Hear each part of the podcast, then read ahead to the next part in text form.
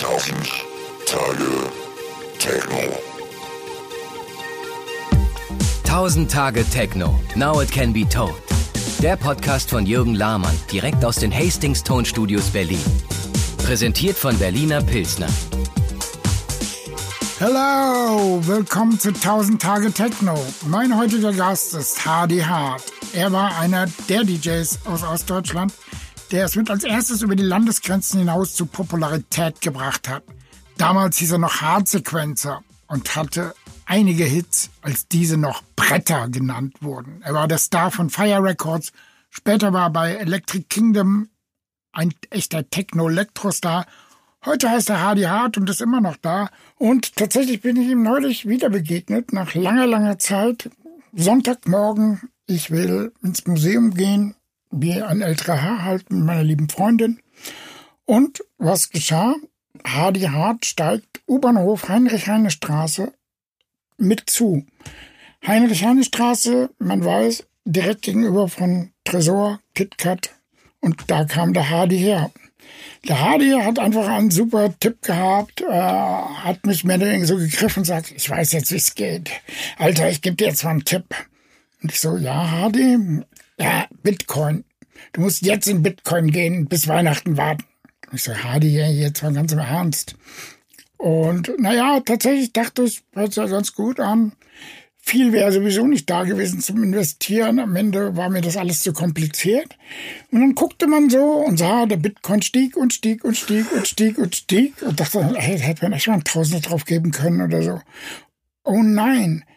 Und ja, tatsächlich, äh, wann immer der Hardy vorbeikommt, irgendwas erzählt, hören wir ihm also lieber genauer zu. Hardy, würdest du sagen, ja, wie ist die Bitcoin-Geschichte ausgegangen für dich am Ende? Also erstmal ist wahrscheinlich ein bisschen unfair, dass immer, wenn es schmuddelig werden soll, das KitKat herhalten muss. Also ich glaube, es war das Golden Gate, aber das ist egal.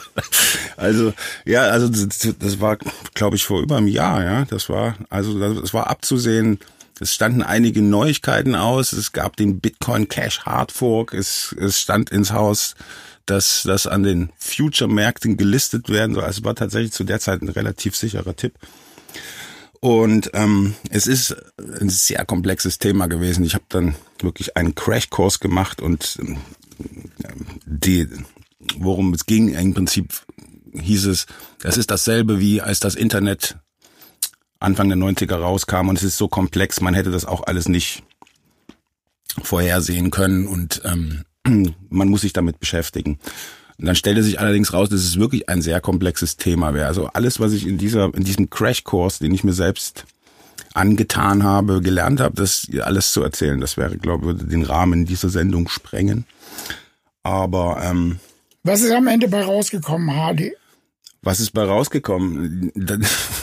es, ist wie, es, ist, es ist wie eine Zwiebel, äh, bei der die ganze Zeit eine eine Schicht nach der anderen abbröckelt und am Ende aus diesem ganzen was bleibt dann noch ein kleiner Kern übrig und der stellt sich raus, ist dann vielleicht doch nicht so viel wert, wie die Blase aufgepumpt wurde. Okay, also würdest du sagen, äh, dass zwischen Techno und Kryptowährungen ein echter Zusammenhang besteht? Besteht ein, also. Müsste man nicht eigentlich den Sound. Als eine Technologie ist es auf jeden Fall und es, äh, es lässt auf jeden Fall erahnen, wohin die Reise geht. Also in der Zukunft wird ein großes Thema sein, das Vertrauen äh, äh gegenüber anderen Menschen also obsolet zu machen. Ja? Also diese Blockchain-Technologie würde das in bestimmten Rahmen, und zwar so lange wie es digital bleibt, ähm, wirklich lösen. Ja? Also weil es geht da im Prinzip um einen Konsensalgorithmus und im Zweifelsfall ist die Mathematik wahrscheinlich verlässlicher als ähm, ja, Institution und gewählte oder nicht gewählte Person, die über Geschicke und Finanzen der Menschheit entscheidet. Also da, von daher ist da tatsächlich noch ein letzter Funke Hoffnung. Nur da müsste jetzt erstmal auch wirklich die Entwicklung in Taten umgesetzt werden und nicht, also die meisten von diesen ganzen Kryptowährungen, das ist alles Theorie und das lernt man aber erst mit der Zeit, dass das also alles heiße Luft ist, ja. Im Grunde genommen habe ich jetzt rein gar nichts verstanden, wie vielleicht viele andere auch. Andererseits frage ich mich, sagen ja auch andere, So ähnlich wie mit Techno ist es nicht alles längst schon wieder vorbei. Bei Techno haben wir auch gesagt, das wäre vorbei. 1993 haben wir es gedacht, 1997, 2003, 2010. Aber es ging immer, immer weiter. Wird das mit Kryptowährungen genau, ja, ja, sein? absolut, ja. Und das ist auch äh, tatsächlich schon, da gibt es sogar eine Website, äh, auf der jeder Crash vermerkt ist. Und das sind jetzt, glaube ich, 400 Crashs. Also 400 Mal wurde der Bitcoin für tot erklärt. Und da bedarf es eigentlich immer nur so eine kleine Weiterentwicklung. Dann vielleicht muss mal irgendwo wieder sowas wie in Zypern passieren. Die Leute kriegen ihr Geld nicht und dann geht der Hype von vorne los. Also das äh, kann tatsächlich passieren. Und also die die Ach du Scheiße, in Zypern kriegt man sein Geld nicht mehr. Das ist vollkommen an mir vorbeigegangen. Aber was ganz anderes. Müsste man nicht zu dem Blockchaining einen eigenen Sound erfinden? Du meinst sowas wie, wenn der Kopiervorgang abgeschlossen ist, äh, so, so ein Drrr. Ja, so ein Drrr. Also ich habe Geldautomaten-Sounds in meinem ganzen Leben immer sehr, sehr gerne gehabt. Insbesondere von funktionierenden Geldautomaten. Ja, also, also Blockchain, da muss man erstmal verstehen, was Blockchain ist. Im Prinzip ist Blockchain nur ein für jeden einsehbares, offenes Bestandsbuch, was ähm, von einem dezentralen Netzwerk autorisiert bzw. confirmed wird. Also es ist als quasi keine einzelne Institution wie die Federal Reserve, die dann ihren, ein, ein, ihren Rechner da hat und per Knopfdruck Geld generiert, sondern das wird im Konsensus mit allen Teilnehmenden alle zehn Minuten quasi überprüft. Und wenn alle Rechner zum selben Ergebnis kommen, wird der nächste Block weitergereicht und als Belohnung werden Bitcoins ausgeschüttet. Diese wiederum alle vier Jahre wird die Menge halbiert. Von daher ist das also wirklich, womit man es vergleichen kann, am ehesten noch Gold, digitales Gold, nur dass es viel bessere Eigenschaften hat als Gold. Es kann, braucht quasi keine Lagergebühren, man muss es, äh, man kann es quasi in Echtzeit verschicken. Es hat also eher die Attribute von Gold als von einer Währung, was man auch erstmal checken muss, weil der größte Hype war natürlich, dass das das Geld der Zukunft ist. Aber das ist noch, glaube ich, ein weiter Weg. Eher ist es tatsächlich ein seltenes Gut, was digital, und das ist zum, tatsächlich zum ersten Mal von diesem sogenannten Satoshi Nakamoto erfunden worden, dass man digital was verschicken kann und im gleichen, im selben Moment das Original nicht mehr verfügt. Man sagt, man, das Double Spending, man kann es quasi nicht doppelt verschicken. Das würde also sofort auffallen und man kann es aus, und es ist quasi betrugssicher. Das ähm, wiederum hat allerdings auch, wenn die, wenn das sich das durchsetzen würde, für die Regierungen zur Folge, man könnte zum Beispiel die Steuererklärung auf Blockchain Basis machen. Das würde dann bedeuten, man kann auch noch bis zum Sankt Nimmerleinstag jeden einzelnen Steuereuro zurückverfolgen, ob er auch wirklich in der Schule steckt oder ob er in der Bombe in die Luft geflogen ist. Also das, das will man wahrscheinlich nicht zulassen, aber also es Du hat meinst- tatsächlich gute Du meinst, Implikationen. uns wird da einiges verschwiegen. Oder wie? Naja, also die Grundidee ist tatsächlich revolutionär und ähm, es ist aber wirklich noch wirklich am Anfang relativ. Ja. Der letzte heißeste Scheiß, von dem du mir berichtet hast und was du wohl auch selber nimmst, ist ausgerechnet äh, eine Substanz aus Kohlenstoff, die auf den schlichten Namen C60 hört. C60 dachte ich sofort an die äh, Kassetten von Fuji von früher. Das ist aber was anderes. Was ist denn das? C60. Also es ist wirklich, also während dieses Studiums trifft man dann wirklich auf viele Scharlatane, aber, aber auch und auf einige wirklich schlaue Leute. Und die haben dann tatsächlich recht. Man müsste im Prinzip, solange man jung ist, in Firmen und Institutionen investieren, die äh, an der unabhängig der Pharmaindustrie an lebensverlängernden Mitteln äh, forschen. Und da gibt's also wirklich wahnsinnige Entwicklungen. Das ist jetzt der, der letzte, das letzte, was gerade durch die Medien ging, beziehungsweise geht, das sowas geht nicht groß durch die Medien, aber immerhin gab's im Time Magazine einen doppelseitigen Artikel über den gewissen Dr. Sinclair, der an der Harvard Medical School of Science an einem Stoff forschte, den, den hat, der nennt sich NMN. Das ist äh, im Prinzip auch wie C60, was auf Molekularlevel an der DNA Reparaturen vornimmt und ähm, besonders eben diese hochreaktiven Stoffe, die wir im Körper haben, wie zum Beispiel Sauerstoff. Ja, Sauerstoff sehr aggressiver Stoff. Wir brauchen es zum Atmen. Gleichzeitig führt es aber auch zum Verrosten von Metall. Also und wir verrosten auch biologisch. Und diese Stoffe aus dem Körper zu bringen, die haben tatsächlich lebensverlängernde Eigenschaften, wenn man das hinkriegt. Ja, und C60 ist also ein Kohlenstoffatom, 60 Kohlenstoffatome auf Nanopartikelgröße, die in die feinsten Kapillaren kommen, 160 mal aktiver, aktiveres Antioxidantium als Rotwein beispielsweise. Äh, und Knallt es auch so wie 160 Rotwein auf einmal? Ja, schön wäre es, ja. Also tatsächlich merkt man erstmal gar nichts. Man denkt, was soll das? Aber im Prinzip ist das ja so, solange man sich gut fühlt, sollte man im Prinzip nichts merken. ja, und dann lebt man für immer ja, also es gibt da wirklich, es gab da, also C60 wurde beispielsweise an der Uni von Paris äh, untersucht und diese Tiere, die damit behandelt wurden, lebten 93 Prozent länger wurden, mussten zum Schluss getötet werden. Die Organe waren jungfräulich. Man konnte teilweise ähm, alte Mäuse nach kürzester Zeit von frisch geborenen kaum noch unterscheiden, also von sechs Monate alten. Und äh, ja, also die ähm, diese, diese Sachen finde ich halt interessant, ja. Und man kommt immer gleich der Einwand, wir sind doch eh schon überbevölkert und hin und her und was wollen wir denn alle noch so ewig leben? Wie wollen wir die Rente überhaupt bezahlen, wenn wir so, all, so alt werden? Das sind alles richtige Einwände. Allerdings glaube ich, dass wenn wir als Spezies älter werden würden und äh, von mir aus auch 100 Jahre alte völlig fitte Politiker beschäftigen könnten, dann würden wir nicht ständig neue Testosteronaffen beschäftigen müssen, die die Geschichte im Prinzip nicht wirklich kennen oder ständig wiederholen oder wir würden im Prinzip, glaube ich, weiser agieren können. Ich, also das ist für mich das Gegenargument. Wow, und ist es C60 ist auch so schwarze Brühe? Wie darf man sich das vorstellen? Kohlenstoff? Das ist im Prinzip, man kann sich das am ehesten so ein abgebranntes Streichholz ablecken, ja. Das ist dieses. Ähm, oh geil! also das ist wirklich ein, ein Pulver, was äh, in, äh, um vom Körper überhaupt aufgenommen werden zu können, 14 Tage in der Zentrifuge in Olivenöl aufgelöst wird und dann quasi dadurch aber geil, das heißt, wir sind jetzt also bei schwarzem Pulver angekommen. Also es gibt tatsächlich, äh, wollen die das auch als Hautcreme untersuchen, dass das nämlich Hautalterung verhindern soll, ja, wie das im Einzelnen.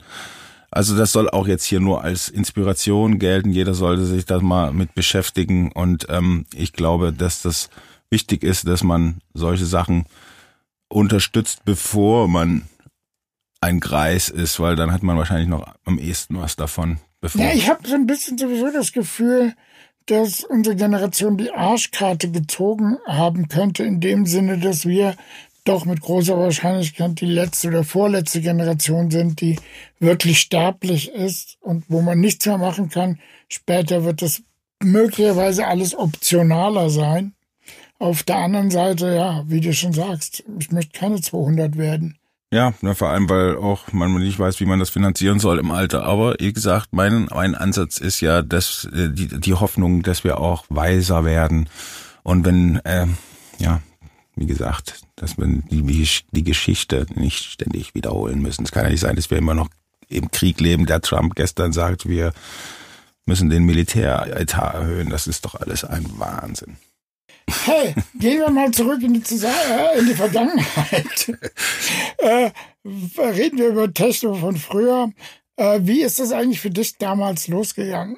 Ja, wie für alle Ossis natürlich mit Maruscha ja, und ihrer Radiosendung. Und das war tatsächlich, das darf man nicht, wird nie unterschätzen. Maruscha hatte damals eine riesige Reichweite. Sie hat dafür gesorgt, dass Völkerwanderungen zu den damals noch recht selten stattfindenden Partys stattgefunden haben. Wir sind dann hunderte Kilometer von A nach B gefahren, jede Party besucht, Maruscha hat's promotet.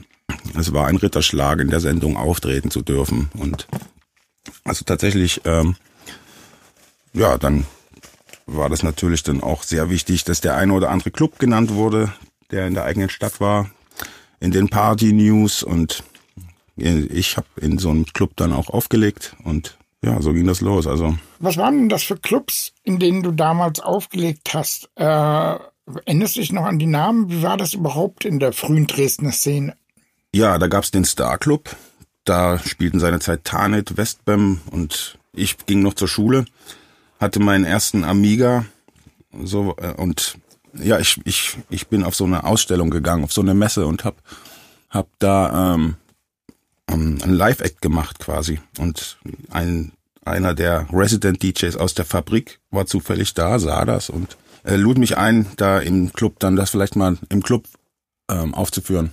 Da wiederum war der Chef Frank Mietsch, ja, der sich, ähm, der war früher, glaub, na gut, äh, okay, dann war also Frank Mietsch, der wiederum mit Low Spirit in Verbindung stand, auch um ähm, wollte Medikarten kaufen, ja. In dem der Zusammenhang bin ich mit nach Berlin gefahren und hatte, wir haben im Auto eine Kassette gehört, ja, und am ganz am Schluss, als wir eigentlich schon wieder abreisen wollten, rief William, ob es nicht irgendeine Demo gäbe. Und ich sagte, nein, nichts dabei. Und Frank meinte, wir hatten doch da diese Kassette. Ja, die habe ich da gelassen.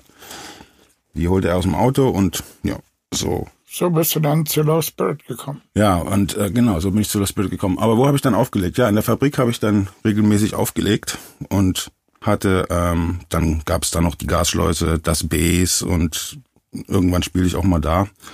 Obwohl es da eigentlich schon auch so am Anfang so eine konkurrierende Szene gab. Die einen gingen eher da ein, die anderen eher da und aber so ein bisschen Konkurrenz ist ja auch immer gut fürs Geschäft. Es dauert ein paar Jahre, bis man sich da so auch mal vermischt hat, aber Okay, ich meine, du giltst ja als lange Zeit als so der bunte Hund aus dem Osten. Du hast bei uns ein Buch, die Geschichte von der After Hour bei dir, die Geschichte mit dem Schwein geschrieben. Äh, erzähl sie doch mal aus deiner Sicht, wie war das mit dem Schwein? wie war das mit dem Schwein? Ja, also ähm, ja, der Max, dem ging es da tatsächlich gar nicht um die detaillierte Genauigkeit der Geschichte. Er möchte das eigentlich immer so lieb, ein bisschen aus dritter Hand um dann noch so eine eigene Komponente reinzubringen. Also ich meine, im Großen und Ganzen stimmt die Geschichte so, aber die ist natürlich noch viel verrückter und noch viel schmuddeliger. Ja, ja, erzähl sie doch. Wir können nicht äh, davon ausgehen, dass alle das Buch äh, von Max kennen. Die Macht der Nacht erschien vor drei Jahren, aber ein paar kennen es vielleicht noch nicht. Aber die Geschichte vom Schwein ist ja deine Geschichte eigentlich, deswegen möchte ich sie nochmal einmal erzählt kriegen. Ja, eigentlich ist es auch die Geschichte der Karscher Allee. Die ist zu einer Zeit wirklich ein Begriff gewesen in Dresden, eine Prunkstraße, auf der Villen standen, die den Krieg überlebt haben. Und ein Freund kannte wohl einen Besitzer dieser, einer dieser Villen, der Mieter im, der unteren Etage gerne raushaben wollte, um die Villa zu sanieren und gab uns den Schlüssel, sagte, hier macht doch immer schön laut, nimmt nehmt den Schlüssel und macht Party so laut ihr könnt. Das hat sich derartig rumgesprochen, dass also Fernsehteams anrückten und da war also, wir wurden dann für eine Sekte gehalten, früher oder später. Die Untermiete sind nicht ausgezogen, aber sie hatten wahrscheinlich riesige Angst vor uns. Und dann gab es also Party von, von Freitag bis Donnerstag, ja. Und ähm, normalen 90er Jahre. Normalen 90er Jahre. Auf einer dieser Partys das muss man sich also wirklich mal vorstellen. Also waren immer so um die 20 bis 50 Leute, die da mehr oder weniger sich an den Plattenspielern abwechselten und, und plötzlich ging die Tür auf und ein lebendiges Schwein kommt zur Tür reingelaufen. Also das hat für mich, äh, hat mich erst so zweifeln lassen, ob ich noch bei, bei Sinn bin. Dieses Schwein war ein echtes Schwein, ja. Und das rannte da rum. Und ähm, als der erste Schreck verflogen ist, man das also akzeptiert hat, dass das Schwein jetzt da ist, fing es auch schnell an zu nerven. Das Schwein. Es sollte also wieder verschwinden, aber was macht man damit? Man stellt es erstmal auf den Balkon und die Vorhänge wurden wieder geschlossen und nach Stunden fiel einfach hier nicht vor ein Schwein. Ja, das ist auf dem Balkon und dann war der ganze Balkon halt eingesaut. Ja, dann musste das Schwein in den Garten der Untermieter abgebracht werden äh, hat dann den ganzen Garten da umgegraben. Aber um das mal kurz zu machen, also die Geschichte hat wirklich ein Happy End. Am, äh, am, Ende, der, am Ende des Tages oder der Woche, ich weiß es nicht mehr, hat sich einer der Hausbesetzerszene von Dresden dazu entschlossen, das Schwein aufzunehmen und im Hof des besetzten Hauses großzuziehen. Das Schwein hieß Anton. Und Jahre später, also sagen wir mal zwei Jahre später, dadurch, dass es also immer Stress mit diesen Hausbesitzern und der, der Dresdner Behörde gab, ja, hat äh, die Dresden haben, haben die, die die Dresdner Behörden für mich ja wirklich einen ganz klasse Vorschlag gebracht. Die hatten also wirklich keinen Stress mehr auf brennende Autos und auf Straßenschlachten und haben diesen Hausbesetzern seinerzeit ein Angebot unterbreitet und gesagt, sagt mal hier, ihr seid da alle noch jung und dumm seid ihr ja nun auch nicht, wollt ihr nicht noch was machen aus eurem Leben? Hier ist das Angebot schlechthin. Wir haben zwei Häuserzeilen weiter, komplett frisch sanierte Wohnungen. Ihr kriegt die Wohnungen für zwei Mark den Quadratmeter, wenn ihr in Ruhe hier abzieht und ihr könnt da drin so lange wohnen, bis diese Häuser saniert sind. So, das haben also auch ganz viele angenommen und aus ganz vielen ist auch wirklich was geworden. Also es war wirklich eine absolute friedliche Lösung. Nun, das Schwein konnte nicht mit umziehen. Das Oh, scheiße. ja, ja jedenfalls äh, wurde sich auch darum gekümmert. Das Schwein kam in ein Kinderheim und lebt wahrscheinlich noch, weiß nicht, wie alt Schweine werden, aber lebte zumindest glücklich bis ans Ende seiner Tage. Das ist aber eine wirklich sehr schöne Geschichte. Karcher Allee, ja, das haben wir sogar damals gehört. In Köln gab es ja die weltberühmte Moltke Straße, in Frankfurt die Körnerwiese, in Dresden die Karcher Allee. Ähm, ja, das waren Wohnungen, wo ja im Grunde genommen die Raver der Stadt nach der Party hingegangen sind und 100.000 Jahre After Hour gefeiert haben. Wie war das bei euch in Dresden? Wer hat denn da so zur Stammbesatzung gehört? Ja, tatsächlich wurde mir der Schlüssel in die Hand gedrückt und lustigerweise war auch der Holgi von Frontpage gerade mit dem Tourbus in Dresden, der äh, quasi genau an diesem Abend den Umzug mit mir dahin äh, vollzogen hat und äh, da habe ich quasi habe ich mit meiner Freundin und ein weiterer namens Soest. Ja, wir waren da eigentlich diejenigen, die da die da wohnten. Das hatte sich dann teilweise so derartig rumgesprochen, dass wir sogar von Lipton Ice gesponsert wurden und da palettenweise Lipton Ice reingestellt bekommen haben. Und ähm, da gab es also wirklich, boah, das kann man gar nicht alles erzählen, was da, was sich Ja, da. aber genau dafür sind wir ja hier. Now it can be told. Ja, es gab einen, einen, einen Berliner, eine Berliner DJ, die seinerzeit Postbeamtin war und also auch die, die also auch DJ war. Vielleicht weißt du, um wen es geht. Sie, Ehrlich sie, gesagt nicht, sie, aber es ist eine sehr schöne Kombination. ja, sie hat also gegen, gegen den Rat aller ihre Postkarriere hingeschmissen. Die war, galt quasi als unkündbar, äh, um, um diesen unglaublichen Hype und dieser guten Laune, die von Dresden ausging. Also hat sie also überzeugt, dass sie dann also ein Leben auch als DJ bestreiten könnte, wurde mit einem Man kann also praktisch schon so sagen, da ging die Post ab. ja, da ging die Post ab. Das, das Traurige war, dass, da, dass die, die Geschichte, das war genau während des Airreefs, wurde die Wohnung quasi ausgeräumt. Danach bin ich nach Berlin gezogen und dann, um dann später festzustellen, als ich ins Frontpage-Büro kam, ähm, Dass alle geklauten Gegenstände Nee, da- dort verstreut. da Ein, ein Glück.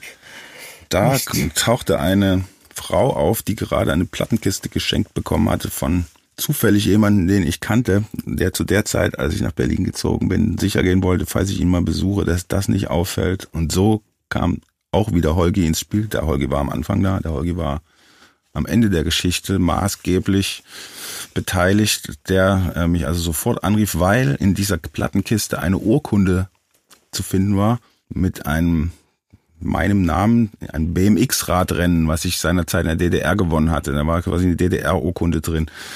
Holgi war so clever und so, hat so schnell kombiniert, mich Ein anzurufen. Genie. Ein Genie. Und hat also gesagt, das muss doch deine Plattenkiste sein.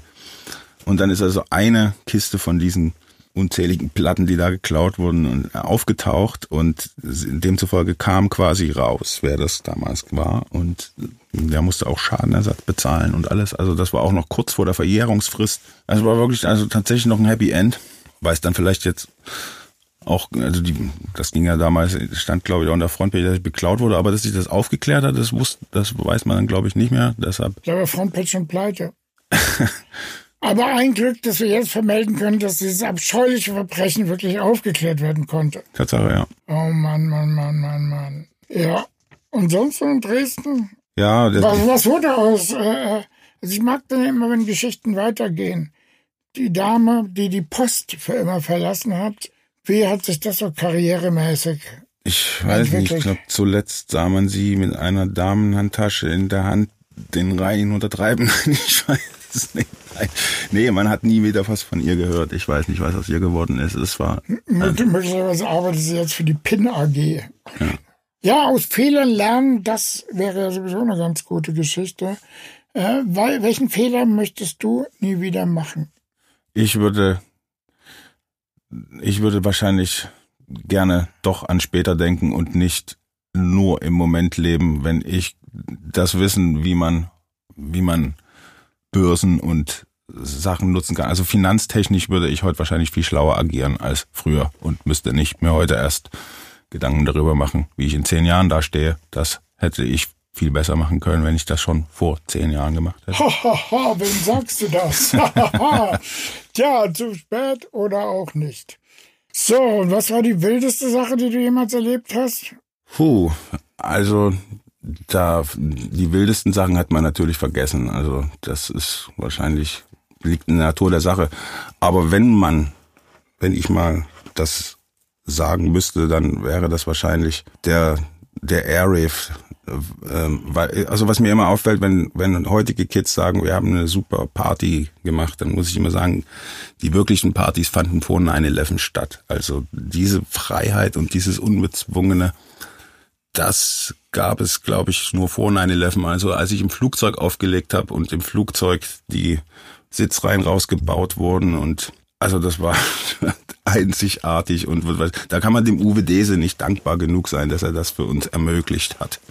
Ja, also das war schon eine abgefahrene Sache damals von einem bekannten Zigarettenhersteller, der die Idee hatte, wir schicken einfach mal rauchende Raver um den ganzen Erdball auf Partys in verschiedenen Städten.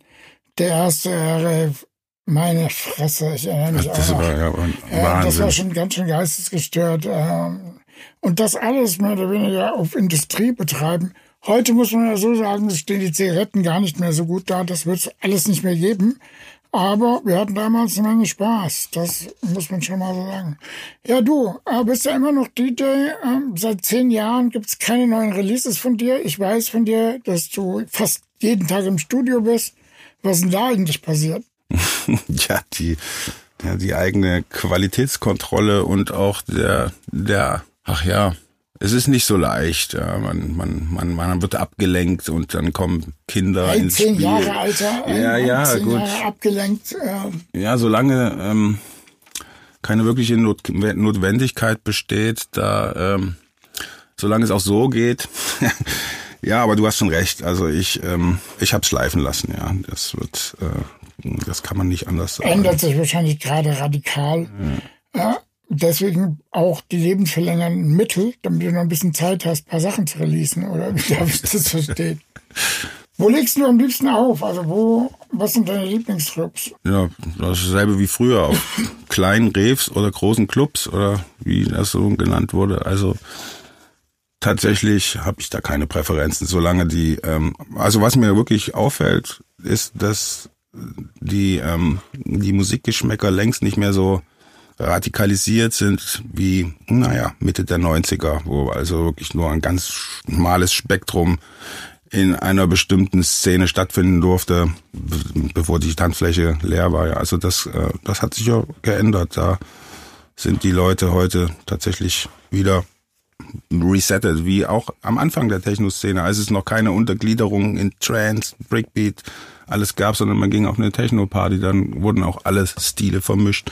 Das war eigentlich für mich die beste Zeit und ich habe das Gefühl, das kommt irgendwie gerade wieder. Ja, auf der anderen Seite äh, werden so Typen wie du häufiger auch auf Classic Raves gebucht. Was ist denn da deine Meinung zu? Oh, ja, das ist natürlich auch ein Thema für sich. Das Problem ist, dass diese Musik sich seinerzeit alle 14 Tage neu erfunden hat und äh, jeder hat, jeder kam zu einer bestimmten Zeit dazu und jeder hat, versteht unter Classics eine völlig andere Epoche, so dass man also im Norden Deutschlands eher die Ende der 90er abfeiert und äh, im Osten Deutschlands eher die frühen 90er und da ist also da besteht also wirklich ja, da kann man, da kann man völlig daneben liegen oder genau richtig. Also das ist wirklich eine, eine, eine anstrengende Sache, weil die Musik auch mit, weil man so viel Musik dabei hat, man kann auch nicht alles miteinander mischen. Das heißt, man muss sich für so eine Classic Party in gewisser Weise vorbereiten und man ist dann nicht so flexibel, wenn sich also rausstellt, es wird eine andere Epoche gewünscht. Wieso kannst du alle Epochen auf einen Stick ziehen? Das ist ja der große Unterschied zu früher. Ja, aber so schnell kann ich das Rädchen nicht drehen, um da hin und her zu switchen. Ja, da guckt man, fragt man vorher, sieht,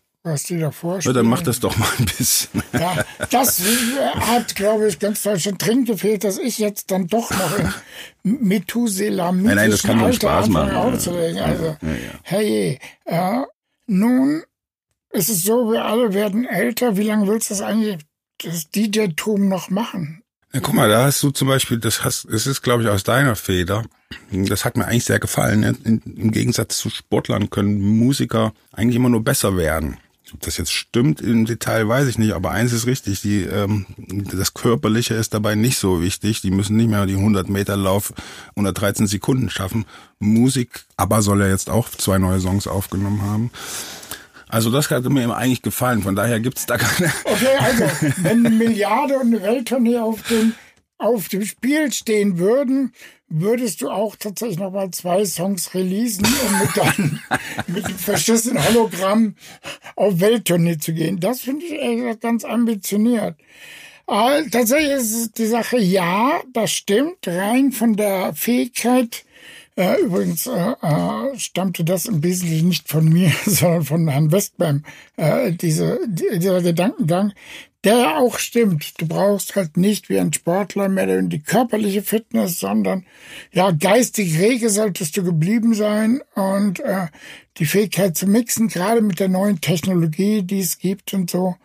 Ja, kannst du inzwischen auch jeder und man wird dadurch sogar eher besser als schlechter. Das äh, äh, verstehe ich. Es ist aber halt so einfach die Geschichte.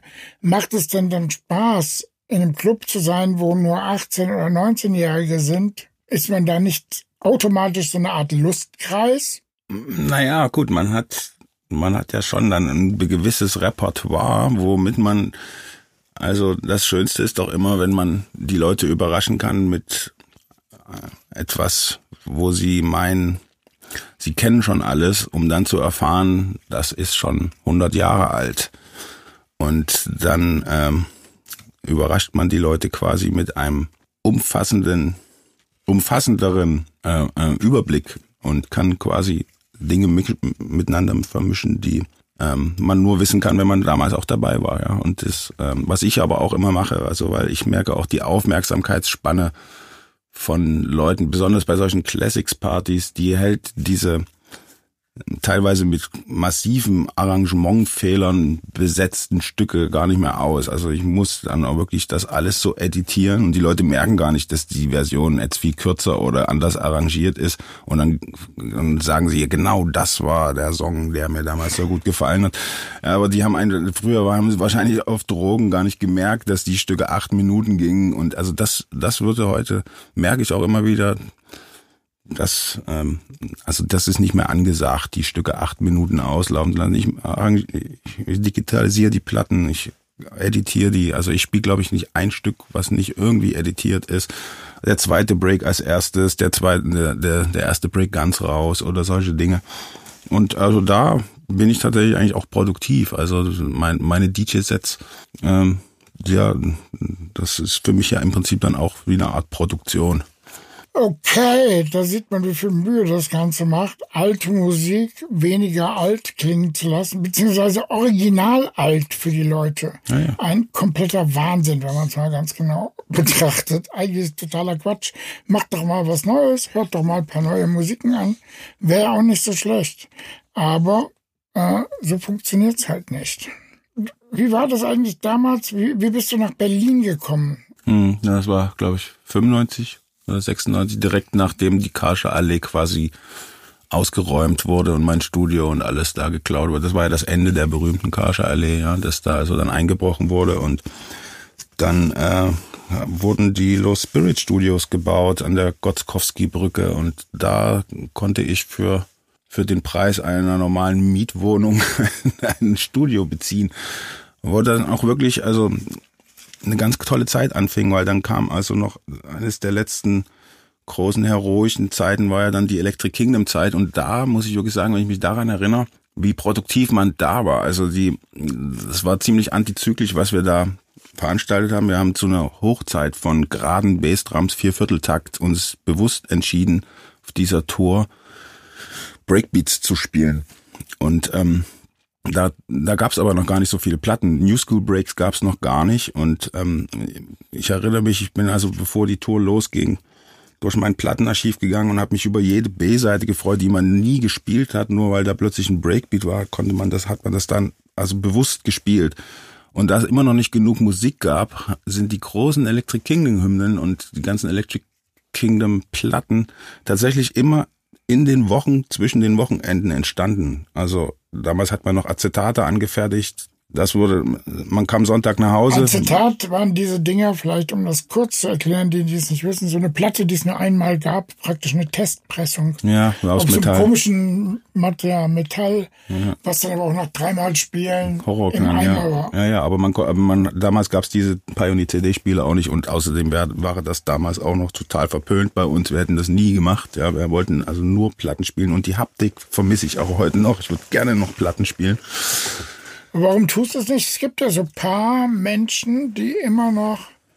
Also ganz ehrlich, das Schlimmste ist eigentlich, dass kein, kein Clubbesitzer mehr weiß, wie man Plattenspieler anschließt. Also die wenigsten. Das ist wirklich nur in den ganz, ganz, ganz Oldschool-Läden. Wenn, wenn du heute mit Platten ankommst, bist du automatisch im Nachteil. Und ähm, gut, es gibt Ausnahmen, ja, und äh, das wird dann auch äh, gibt es dann bestimmte Clubs, wo das alles noch so dasteht, aber die, die Fehlerquote ist einfach zu hoch.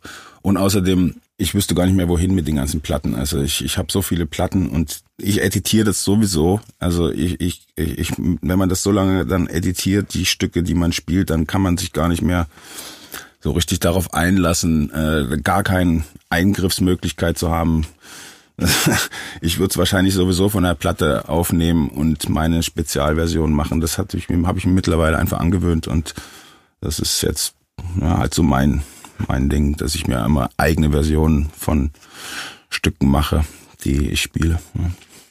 Als du dann in Berlin warst, was war da der Unterschied zur Dresdner Szene? Also erstmal sind wir ja meistens schon, nachdem in Dresden die Partys beendet waren, nach Berlin gefahren und kamen was weiß ich, circa 14 Uhr an und kam eigentlich immer genau richtig.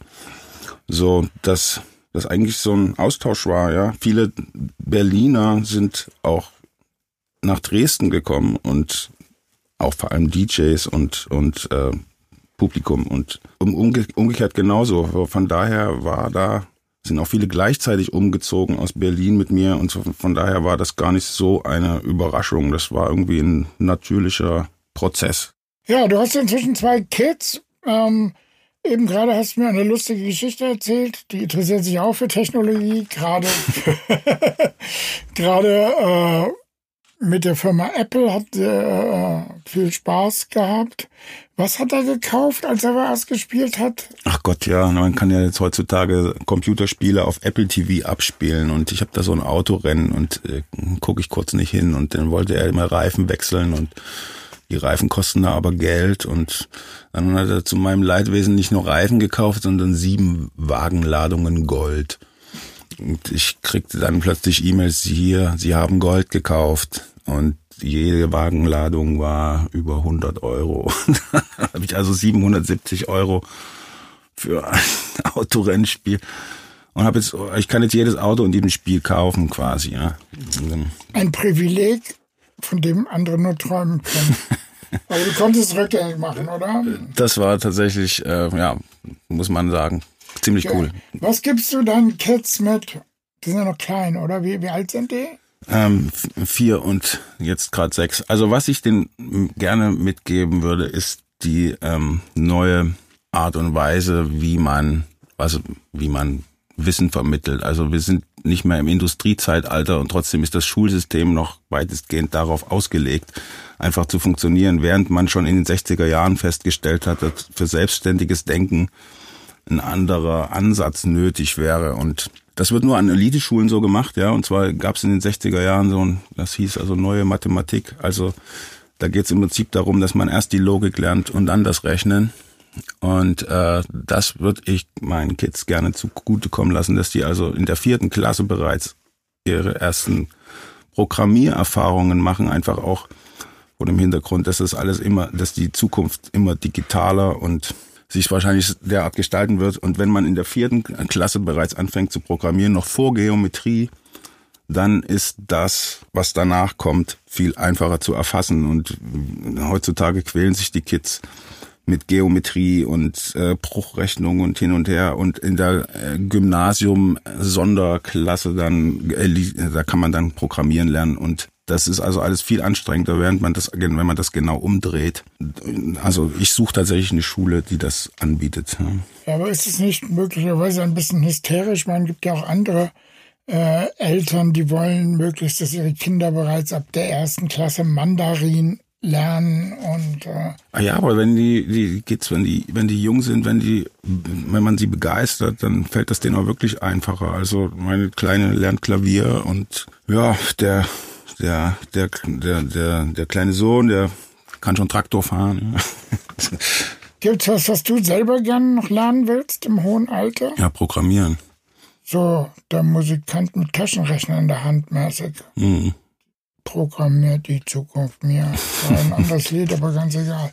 So, und was willst du denn programmieren? Ja, erstmal ähm, die die Möglichkeit überhaupt zu haben, in, also nicht nur wie man eben, wie ich Edits mache bei Musik, so möchte ich eigentlich auch Programme beeinflussen können und bestimmte Sachen, die mir immer schon immer auch an meinem Musikprogramm umständlich vorkommen, äh, einfach erfassen zu können, wie könnte man das, also Funktionen, die mir zum Beispiel fehlen, ja, und wo ich mich immer frage, warum dann kein anderer draufkommt. Ich glaube, wenn man sowas kann, dann, dann kann man sich auch wie eigene Edits, eigene Programme machen, machen ja auch schlaue Leute.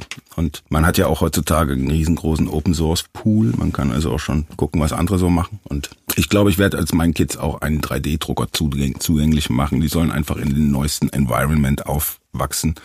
Wenn ich einen 3D-Drucker zu Hause habe, dann bin ich, glaube ich, im Moment am Zahn der Zeit. Ja. solche Dinge will ich einfach, dass die das auch haben ja, und sehen können. Ja, ein 3D-Drucker im Haus erspart den, den iPhone-Ständer. Den iPhone-Ständer. ja, das gefällt mir ganz gut als äh, grundlegender Gedanke. So, wenn wir nun Bilanz mehr oder weniger ziehen, Love Parade Zeitalter, wir dachten ja wirklich, hm, so 90er Jahre, Aufbruch, kreative Selbstentfaltung, Entfaltung. Es ging wirklich nach vorne los. Äh, dass für immer Weltfrieden wäre und dass, wenn wir heute eben gucken, äh, dann müssen wir feststellen, das ist ja nicht ganz so gelaufen, wie wir uns das damals gewünscht haben. Wo siehst du die großen Wendepunkte? Tja, dass solange die Menschen satt sind ja, und von mir aus auch die Lebensmittelpreise künstlich gesenkt werden, dann geht keiner auf die Straße und das, die Macht kann nur durch Masse quasi beeinflusst werden und es wird äh, für meine Begriffe auch ganz viel unterschiedliche hm, Meinungen gestreut, so dass man sich gegenseitig ähm, äh, bis Getno da also äh, streiten kann, was nun stimmt und was eine Verschwörungstheorie ist. Ich bin also, glaube ich, ein großer, bin kein Verschwörungstheoretiker, sondern Verschwörungsanalytiker. und so gibt es da. Wow, wow. Also auch diese ganze Flüchtlingsthematik und diese, mm, also das haben sie ja wunderbar hingekriegt, dass wir alle plötzlich Angst vor Kopftüchern haben, ja. Also das, äh, das ist für mich wirklich ein, für mein, meine Erklärung ist, dass nach dem, nach dem äh, Kalten Krieg quasi dringend ein neuer Feind her musste, ja, also damit eben alte Strukturen, militärischer Komplex aufrechterhalten werden kann. Inwieweit, das, das wird die, die Geschichte wahrscheinlich in 50 Jahren dann detailliert ans Tageslicht bringen. Ja, aber Alter, Alter, Alter, das ist jetzt hier ein Glatteis, auf das ich mich in meine kleinen 1000 Tage Techno-Show nicht begeben möchte. ich frage mich jetzt allerdings, wenn du noch mal jung wärst, wärst du so eine Art EDM-DJ geworden? Da, ja, EDM fand doch gleichzeitig statt mit der, mit, mit dem Auf, Aufbruch von Techno. Also das, nö, dann habe ich mich ja bewusst entschieden. Ich hätte es ja werden können zu der Zeit, ja. Skinny Puppy und diese ganzen. Nee, nee, wir reden jetzt nicht von EBM. Ach, e EDM. Nee, nee, nee, du das glaube ich nicht. Der Schlauchbootmensch ja. mit Konfettikanone und so weiter. Ja, das ist mir nicht schmuddelig genug. Ja, also das ist mir zu glatt. Ja, nee, glaub nicht. Also da bin ich, glaube ich, eher der Stroboskop keine DJ. Der Stroboskop keine DJ, verstehe. Okay. Tatsächlich gibt es irgendwelche Vorbilder, die du hast? Oder irgendwen, den du in dem Business aktuell bewunderst? Tja, also Vorbilder, es gibt äh, natürlich Leute, vor denen man Respekt hat. Und da muss man jetzt auch mal, wenn man jetzt IDM mal als Beispiel nehmen will, also da, da haben dieses Swedish House Mafia Jungs jetzt gerade ihr neues Projekt, äh, ein neues Album vorgestellt und da muss man dann schon sagen, dass es so derartig auf den Punkt produziert, man kann es nicht besser machen für das, was es ist. Es ist also quasi perfekt, ja. Und äh, solche Sachen kann ich also nur bewundern. Ähm, was, was ich noch bewundernswert finde, ist ein Künstler, der nennt sich Owen Pellet, ja, der quasi ein ganzes Orchester simuliert, nur mit einer Geige. Er macht, spielt dann Bass, Rhythmus und die Melodie nur mit einer Geige und einer Loopmaschine.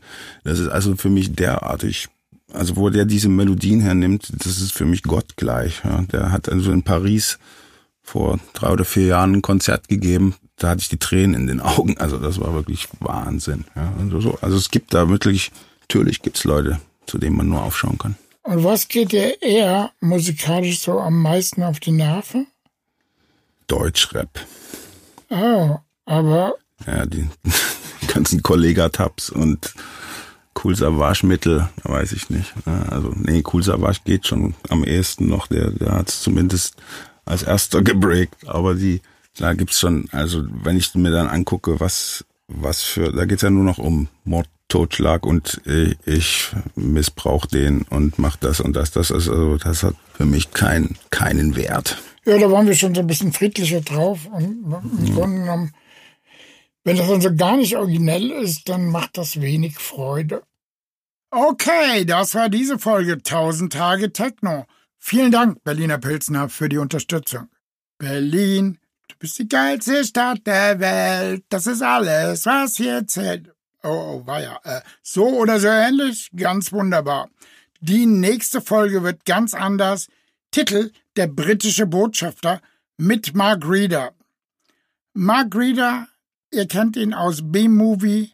Eine Aufzählung, was der schon alles gemacht hat, würde jetzt hier den Abspann wirklich äh, komplett sprengen. Äh, wir sprechen über den Beginn der Karriere von Paul van Dyck. Wir sprechen über das Label MFS.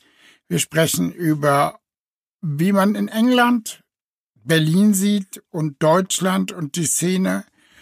Und wir verraten wirklich eine ganze Menge letzte Geheimnisse. Unter anderem hat der Marc mir lauter Geschichten über mich selber erzählt, die ich schon gar nicht mehr wusste. Fucking hell, vergessen, von mir, wieder auferlebt in 1000 Tage Techno mit Marc Reder. Freut euch auf die nächste Folge. Das war eine Folge 1000 Tage Techno, dem Podcast von Jürgen Lahmann, direkt aus den Hastings Tone Studios Berlin. Präsentiert von Berliner Pilzner und Zebra Audionet, der Podcast Company von Zebra Luschen. 1000 Tage Techno.